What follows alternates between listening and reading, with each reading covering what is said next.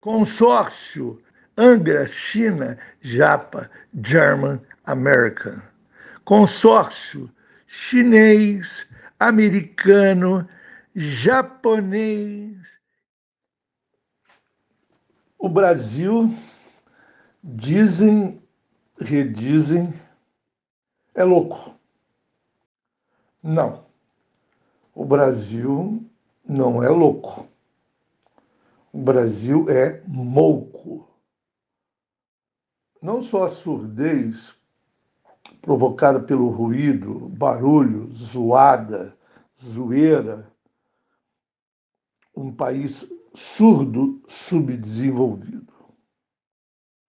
Fala mais alto, abaixa o som.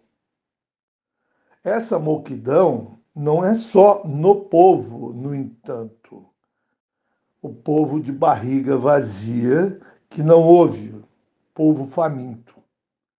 A surdez atinge a elite culta, os bacanas, os políticos, os professores. Isso significa que não é ouvido quem merece ser ouvido. Cito como exemplo Bautista Vidal, o físico, engenheiro, criador do Proálcool, em 1974, que foi a primeira alternativa ao petróleo, a partir da cana-de-açúcar. O Bautista achava que era um absurdo um país ensolarado, como o nosso país tropical, ir buscar energia elétrica através da usina nuclear como está sendo reativada a Angra 3 agora, que é um verdadeiro crime, porque a busca da energia elétrica através da usina nuclear só tem sentido e mesmo assim complicado, porque envolve acidente nuclear.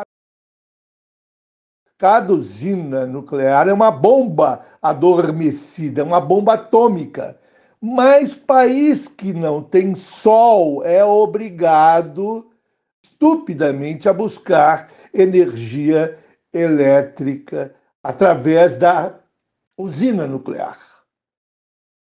Essa retomada de Angra dos Reis agora é uma verdadeira loucura que não só envolve corrupção, isso é o de menos. O que envolve é o plutônio, porque uma gota de plutônio derramada, bye bye Brasil e bye bye humanidade.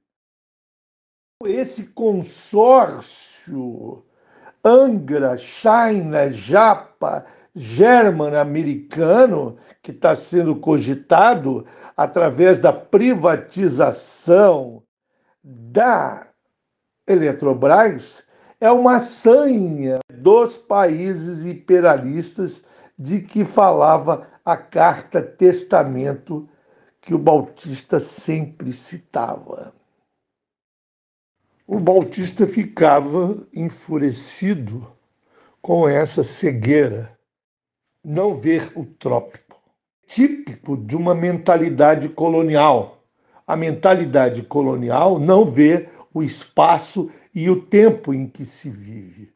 Essa estupidez de buscar energia atômica na usina nuclear é a mesma estupidez de não reconhecer que o petróleo é um combustível finito e nocivo para a humanidade. Tanto é verdade que cientistas já apontaram que o coronavírus não é senão o lançamento de petróleo na atmosfera e o que está envolvido com o sistema de produção agrícola baseado no combustível fóssil. Há vários cientistas europeus e norte-americanos que já estão apontando que a gênese do coronavírus é a economia fóssil, o capital fóssil. Vamos prestar atenção no seguinte: o coronavírus não é nada perto do aquecimento global, como está sendo anunciado hoje. 500 mortes no Canadá, mais tantas nos Estados Unidos. Enfim, no mundo inteiro, o mundo inteiro pode entrar em colapso. Há quem diga, e com razão, que as cidades litorâneas estão em perigo. Elas podem se submergir a qualquer momento. Tóquio, Salvador, inclusive Florianópolis.